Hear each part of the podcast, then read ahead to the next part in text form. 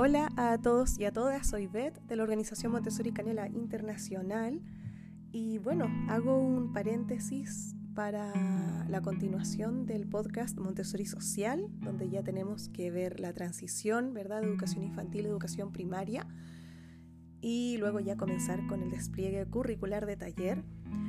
Y hago este paréntesis, ya saben que me gusta mucho hacer paréntesis y salirme un poco del guion, porque durante estas semanas han pasado cosas muy especiales y una de ellas es la muerte del doctor Humberto Maturana Romesín.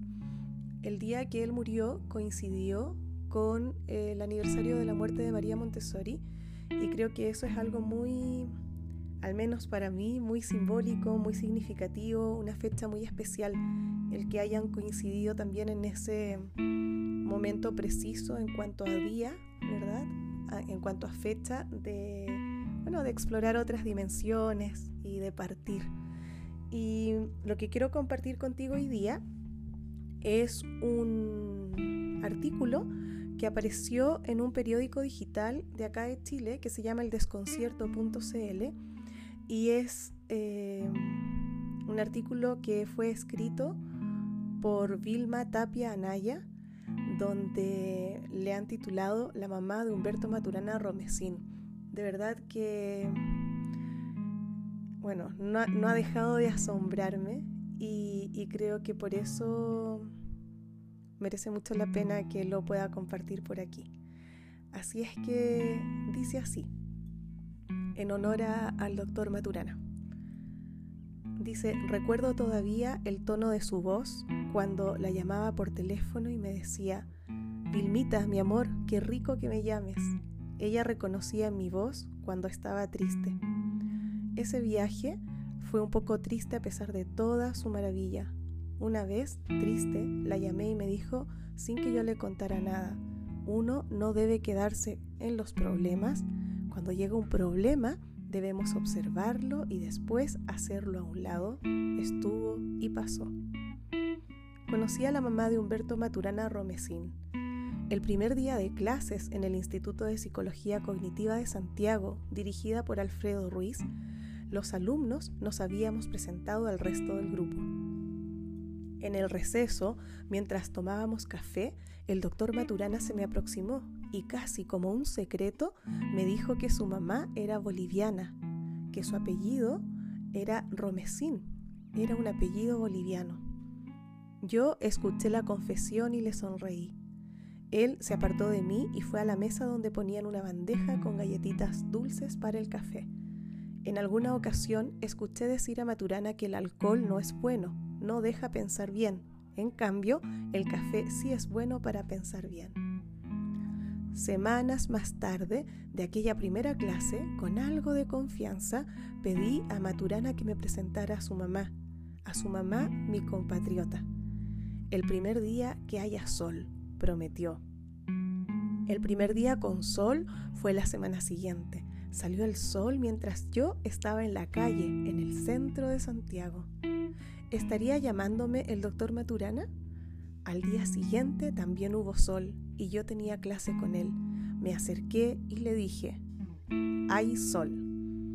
En eso estaba pensando, me contestó, pero hoy yo no puedo acompañarte. Anota el teléfono de ella, le hablé de ti y le llevé tu libro. Contrariada, anoté el teléfono.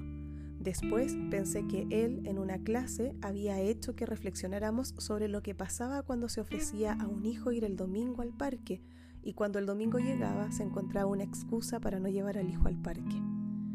Observé mi contrariedad y también observé la dimensión que doy a la palabra. El resto de la clase me la pasé pensando en que mantener ese cuando salga el sol hubiera sido cumplir con un pacto. No me quejo ahora, de todas maneras, algo así como un pacto se dio. El doctor Maturana me ofreció la íntegra y maravillosa posibilidad de visitar a su mamá. Antes me previno sobre las condiciones en las que vivía. Ha elegido vivir en la pobreza, me dijo. Tú verás.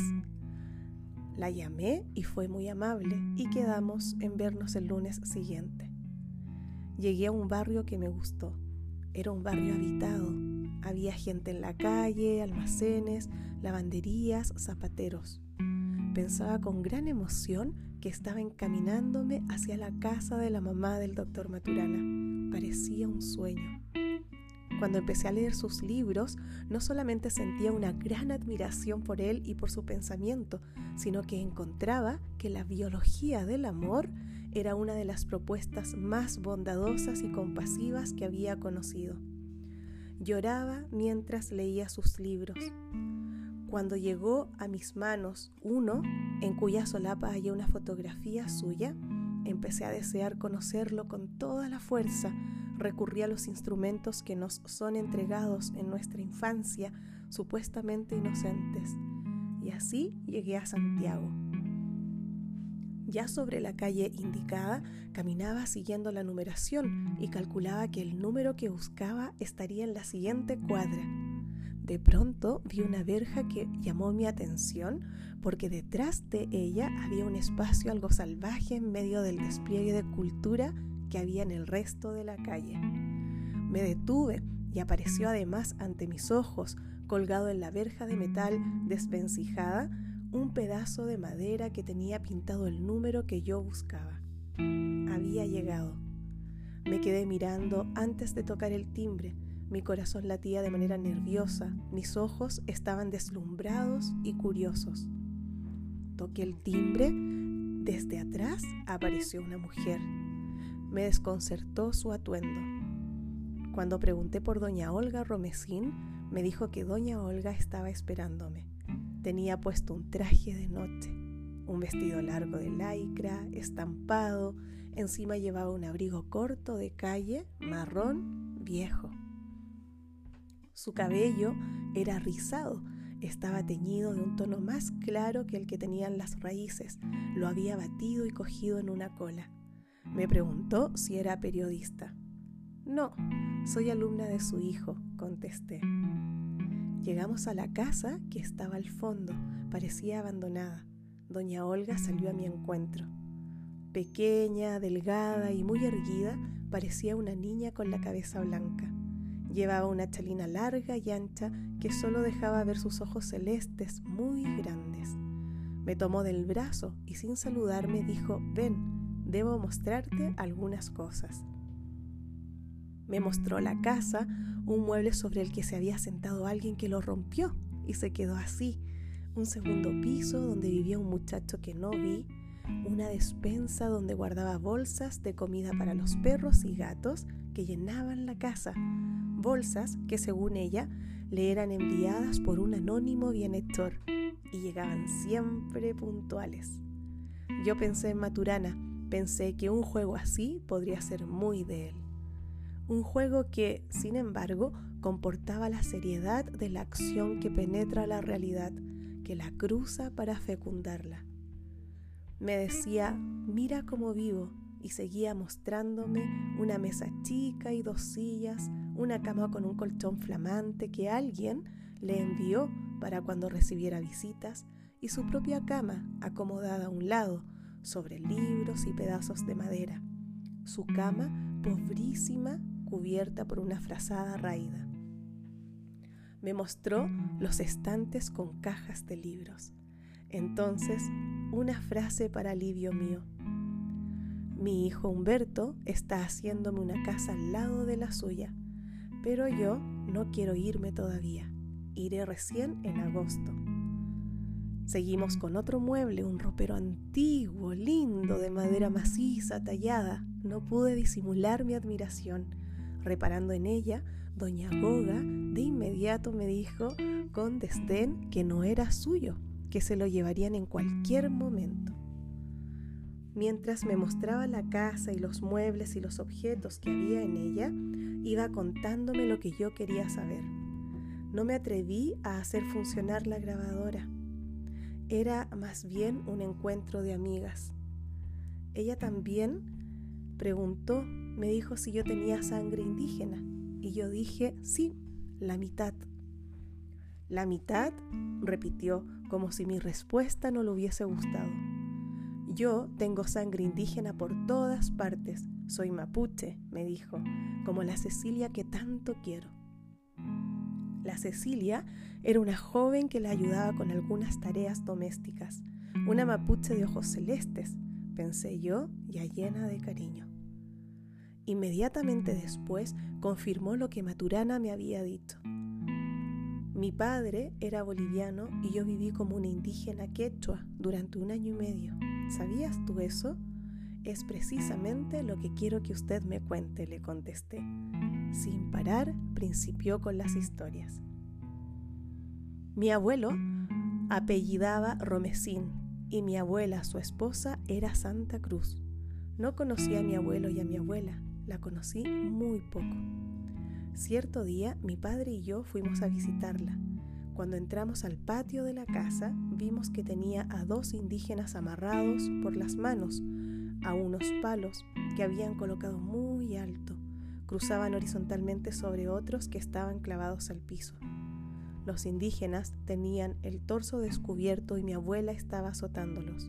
Ellos gritaban, se quejaban, a un lado había una mujer joven. Ella lloraba y pedía clemencia. El instante en el que nos enfrentamos a esa escena, mi padre me alzó en brazos para sacarme del lugar. Sin embargo, yo ya había visto. Esa escena hirió profundamente mi espíritu. Como era muy pequeña no podía explicármelo. Sentí miedo y dolor y tuve ganas de vomitar. Años más tarde me prometí jamás dejar de luchar por la justicia.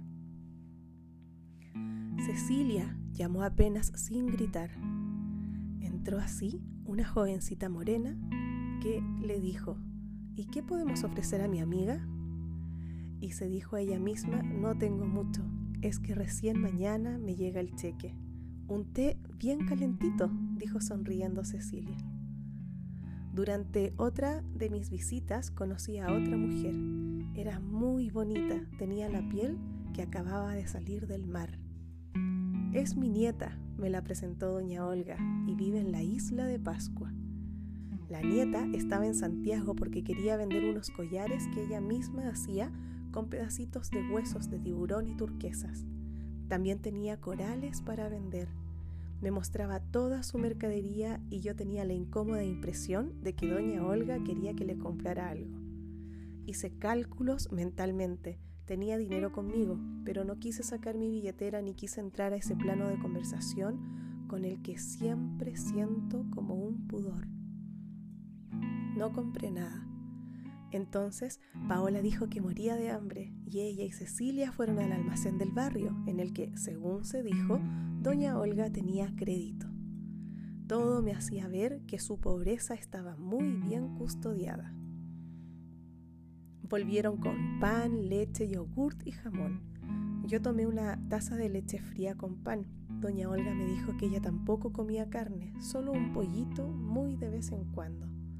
Mientras las cuatro mujeres comíamos y conversábamos, doña Olga me miró fijamente a los ojos, como observándolos, y me preguntó si alguien en mi familia tenía los ojos claros.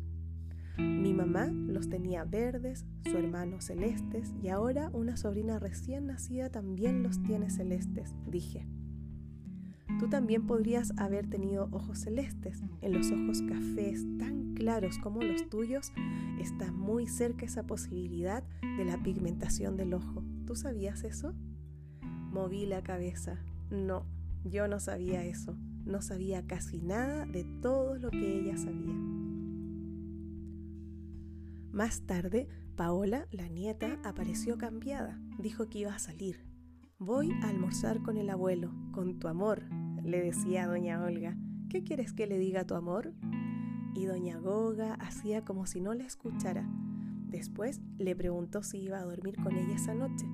Paola le dijo que sí mientras insistía. Dime, dime, ¿qué quieres que le diga a tu amor? Dile que siempre le agradezco mucho por su inteligencia, contestó doña Goga. Sí, felizmente siempre fue un hombre muy inteligente, dijo para sí y para mí. Paola y yo nos miramos sonriendo. Cecilia se fue después de que la nieta hubo partido. Dijo que volvería dos días más tarde. Yo me quedé preocupada. Eso quería decir que no vivía ahí. Otro día me dijo que tenía muchos amigos jóvenes. Fíjate, me contaba, Un día llego a mi casa y al entrar me doy cuenta de que un hombre joven está agachado en una esquina, agazapado. Nos descubrimos y los dos quedamos sin saber qué hacer. Entonces busco tranquilizarme, me tranquilizo, hago como si no estuviera ahí, pongo la leche a calentar, tiendo la mesa para dos y cuando todo está listo lo invito a tomar una taza de leche con pan. Él toma asiento y recién noto que está muy exaltado. Muchas veces repite que tiene que matar a alguien. Yo no le digo que no lo haga, sino le pido que revise las consecuencias, que piense en las personas que quedarán involucradas en ese hecho y en él mismo. ¿Qué le pasaría después de matar a alguien? Finalmente dice que es a su padre al que debe matar. Yo no me asombro, sigo haciendo que me diga si ha pensado en todo. Poco a poco va calmándose y termina arrodillado, con su cabeza apoyada entre mis piernas llorando. Ese es mi amigo ahora.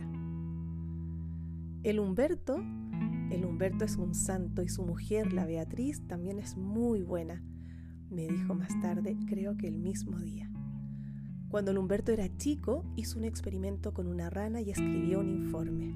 Yo tomé el informe y lo envié a un concurso en el extranjero. Ganó la gente que organizaba el concurso vino a ver quién era el doctor Maturana y el doctor Maturana era un niño de 11 años. Entonces se comprometieron a darle una beca para la universidad y todo por la loca de su madre. Yo soy una loca. Mira allá, esa escultura. Soy loca y también escultora. Era un mural en alto relieve de aproximadamente 2 metros por 80 centímetros de altura, muy lindo. Representaba un ecosistema con figuras que parecían tomadas de una mitología indígena. También escribo. ¿Sabías tú que soy escritora? Me preguntó y continuó. Tengo un libro de memorias. Me falta el último capítulo para terminarlo, pero no puedo hacerlo porque tengo vergüenza. Es hablar mucho de mí. Es que tengo que decir que yo admiro a esa mujer Tú tendrás que terminarlo, te lo mostraré después. Una mañana, solas las dos, debajo de una pila de cosas, encontramos una caja de cartón grande. Había otras tres sobre uno de los estantes. Y estas son las únicas que tengo aquí, me dijo. Mi hijo tiene en su casa 14 cajas mías. Abrimos la primera. Contenía varios archivadores con papeles. Tomó uno que tenía recortes de periódicos y fotografías. Me lo mostró. Ahí estaba ella de niñita, con el cabello ensortijado y vestía, vestida de manera muy elegante. En una de las fotografías aparecía acompañada de su mamá. Había varias fotos de su familia paterna. Una de las fotografías llamó mi atención una chola muy elegante con los botines tipo español, la pollera que le llegaba por debajo de la rodilla, la blusa tallada a la cintura y el sombrero tipo berlinés bien acomodado. Es la nana, me dijo doña Goga. Yo le dejé ver mi asombro ante tanta elegancia. Es la Aminta Mamani. Y aunque no fuera ella, esa misma, la de la foto, no interesa. Mi nana era una india igual a ella. Entendí entonces lo que representaba esa fotografía. Aminta Mamani, Amantani. Después pasamos a los recortes de periódico. Su padre fue don Isaac Romesín, político paseño que fue ministro de Agricultura. El gobierno del que era colaborador fue derrocado en un golpe de Estado. La historia comenzaba con una fotografía de uno de los recortes de periódico. Creo que en ella se mostraba la casa de ese señor Romesín, después de haber sufrido un allanamiento. Los muebles estaban tirados en el piso con los cajones abiertos. Resuena en mi memoria la siguiente frase. Don Isaac Romesín fue muerto en un enfrentamiento que hubo al ser asaltada su casa, pero no sé si la leí al pie de la foto o es algo que doña Goga me dijo. Ni siquiera sé bien si vi esa foto o la invento ahora. Desde entonces quise ir a una hemeroteca, comprobar si lo que escuché es parte real de la historia de Bolivia, constatar si la casa de la familia de Olga Romesín, niña, fue allanada violentamente. Pero pasaron 13 años desde que conocí a Doña Goga y no lo he hecho. Y no lo haré. me basta con su relato. La violencia estaba expandida por toda la ciudad de La Paz. Mataron a mi padre, mi madre y nosotros, los niños, fuimos rescatados cada cual por su parte. La nana, que era una mujer indígena quechua, se hizo cargo de Olga, que entonces tenía poco menos de seis años. Para tenerla a salvo, huyó con ella hacia su comunidad, situada a orillas del lago Titicaca. Es así como doña Olga también fue la niña quechua que aparecía en las aguas de sus ojos. Había anotado memorias que solo guardaron lo positivo de su experiencia del vivir, historias de amor recordadas en un gesto amoroso de esperanza.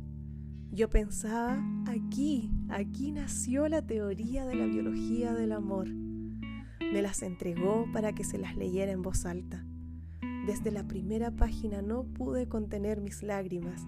Leía con la nariz tapada, con un pañuelo de papel a mano. Ella, mi adorable, que también tenía los ojos humedecidos, me ofrecía largas tiras de papel higiénico mientras yo pasaba las páginas. Las historias estaban relatadas como si ella se las contara a una tortuga. En realidad, decía ella, es una tortuga real y viva que tardaría en irse, que se quedaría a escuchar.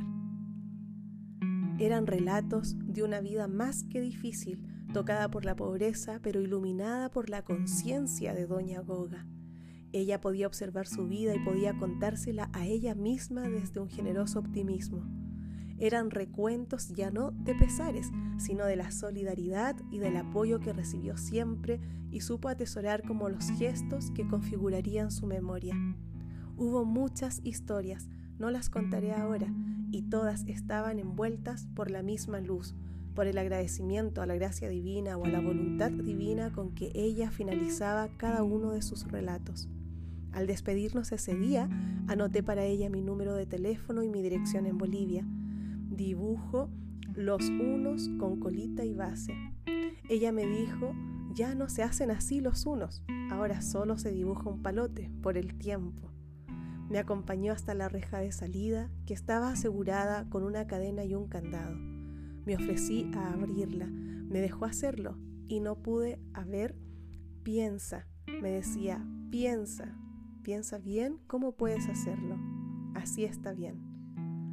Agosto le parecía muy cerca, era el mes en que retornaría a Cochabamba. Me pidió que la llamara con mayor frecuencia mientras estuviera en Santiago. Cuando la llamé la semana siguiente, al preguntarle cómo estaba, me dijo, mejor. ¿Por qué mejor? pregunté con miedo porque me machaqué la cadera, me dijo, y no podía abrirme si iba a verla, y se quedaba sola durante el día, aunque por la noche sí tenía quien la acompañara. Me pidió que la llamara después. Colgué el teléfono y lloré. Se curó y seguimos con la lectura de sus papeles, y ella me dejaba de rato en rato, se ponía a a recoger la ropa que tenía tendida. Un día antes de la lectura se dispuso a bajar una de las cajas del estante y me ofrecí para ayudarla, pero me dijo, no, déjame hacerlo, yo puedo. Cuando te pida ayuda me la darás. Vuelvo a esto porque hay más. En algún momento mientras yo leía, se levantó de su silla y se puso a tratar de sacar un clavo de una tabla de madera. Como se me indicó, me quedé inmóvil. Ella tiró del clavo varias veces. Cuando vio que no era posible sacarlo, me dijo, no importa, no importa si sale o no sale, lo importante es hacerlo, lo importante es moverse, moverse todo el tiempo. Tomó la tabla y fue a tirarla a un rincón del jardín. Al volver me decía, ¿viste cómo limpié ese rincón? Si es increíble cómo estoy caminando después de lo que tuve en mi cadera. En gente de mi edad es muy difícil la rehabilitación, si hasta puedo bailar. Y hacía unos cuantos pasitos de baile Después me comentó, yo también fui bailarina, hice de todo para mantener a mis hijos. En algún otro momento me mostró las fotografías que tenía sobre el estante. Una de ellas era de una mujer linda, posaba de perfil y tenía los ojos maquillados como los de una reina egipcia. Realizaba un gesto dramático en el que también participan sus manos. Es de cuando fui bailarina, me dijo. Me contó una historia que yo necesitaba escuchar de nuevo y no pude hacerlo. Había llegado, mochila al hombro, no sé cuándo, a una comunidad campesina en la frontera con Argentina. Caminó kilómetros y kilómetros sola. Mientras caminaba sin haber dormido por el viaje y sin tener nada en el estómago, se encontró con unos seres de luz que se le aparecieron entre la maleza.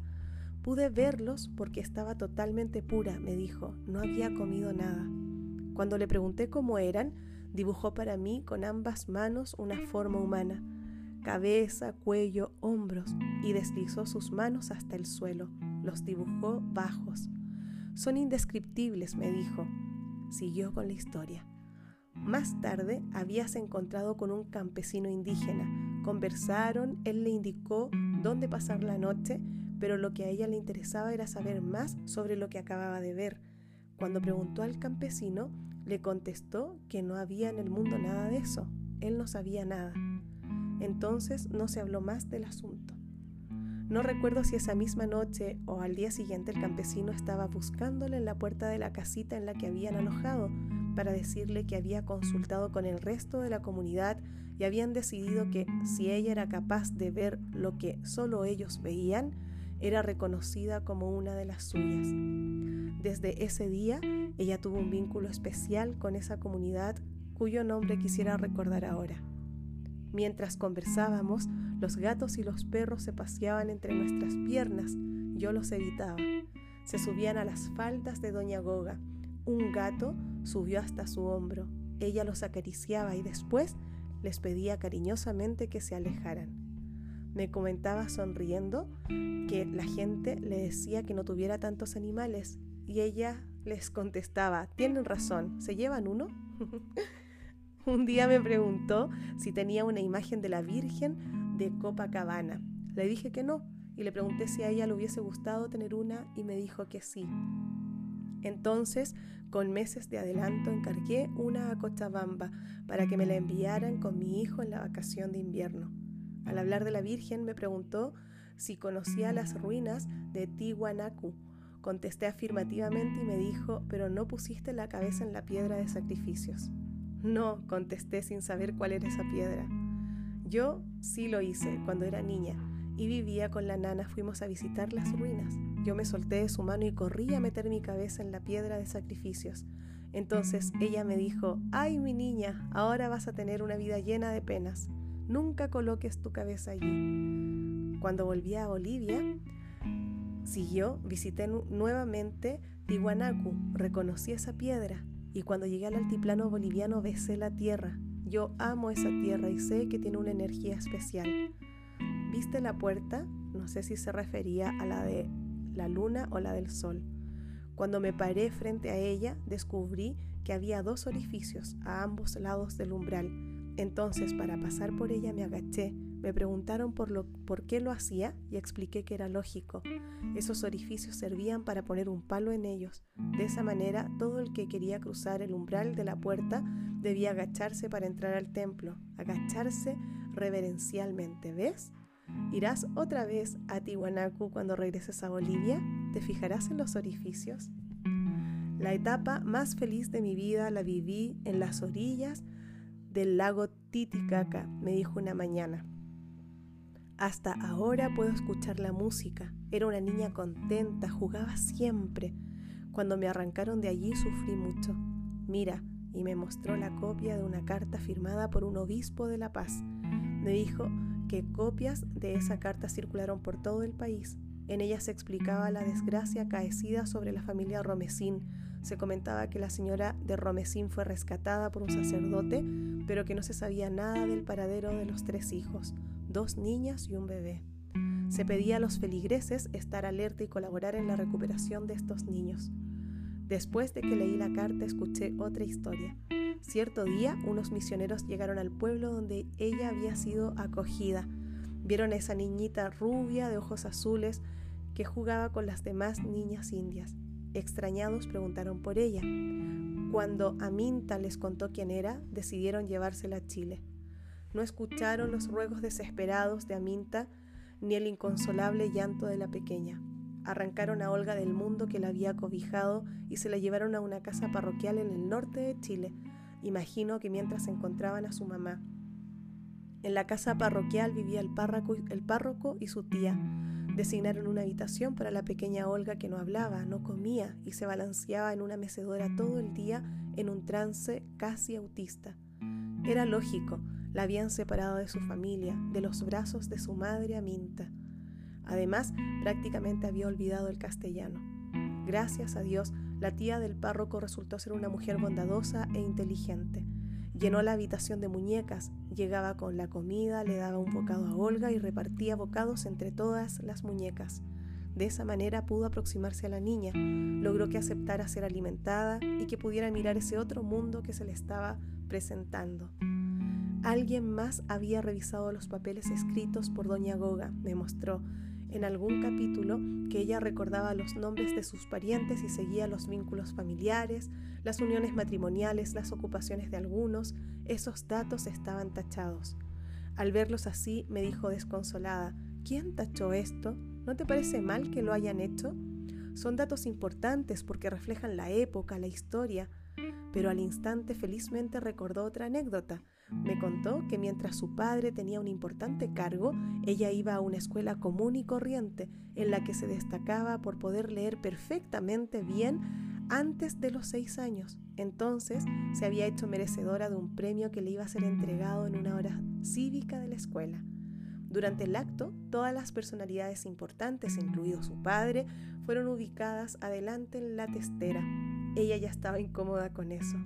A la hora de entregar los premios, se pidió que la niña Olga Romesín pasara adelante, y esa niña que ya tenía suficiente con ver a su padre en la testera no quiso moverse y se prendió con todas sus fuerzas a la sillita en la que estaba sentada.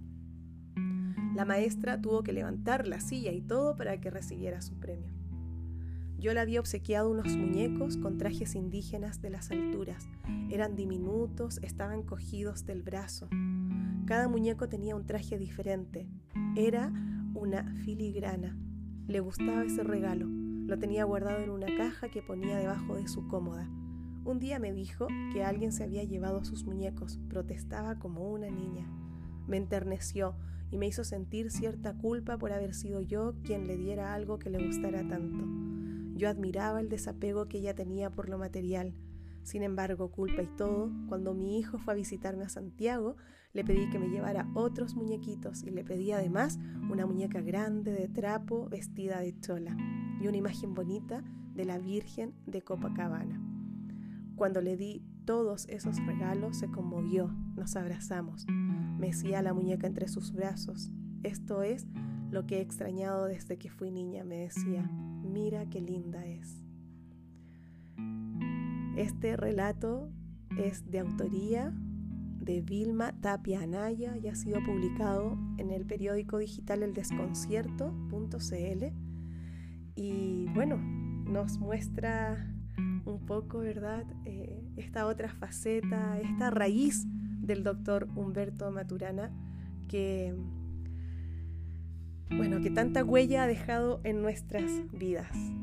Espero que hayas disfrutado tanto como yo de este relato. Me parecía súper importante poder compartirlo contigo, iniciar nuevamente todo este ciclo desde allí, desde la gratitud, desde la admiración, desde el amor, también desde el hecho de poder darnos cuenta, ¿verdad?, de cuáles son nuestros orígenes y desde allí, pues, honrar a la vida, honrar la memoria, y seguir con el legado de tantas y tantas personas que a lo largo de la historia de la humanidad han, de alguna manera, nos han hecho vibrar, nos han dejado allí eh, esa sensación, ¿verdad?, de que sí se puede, eh, han sembrado quizás esa semillita que hoy día nos moviliza. Te mando un abrazo muy grande, muchísimas gracias por haber compartido este ratito en que hemos hecho un homenaje al doctor Humberto Maturana, larga vida al doctor Maturana. Eh, recuerda que él murió el 6 de mayo, ¿verdad? Y tenía 92 años. Hace un par de semanas, justo antes de su muerte, em, tuve la posibilidad de estar en el lanzamiento de su último libro, un libro que te invito a leer, es un libro increíble.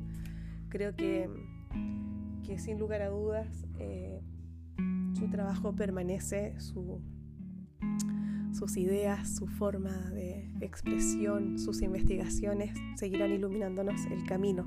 Y ese mismo día, 6 de mayo, también murió hace 69 años María Montessori, otra gran mujer que guía nuestra ruta.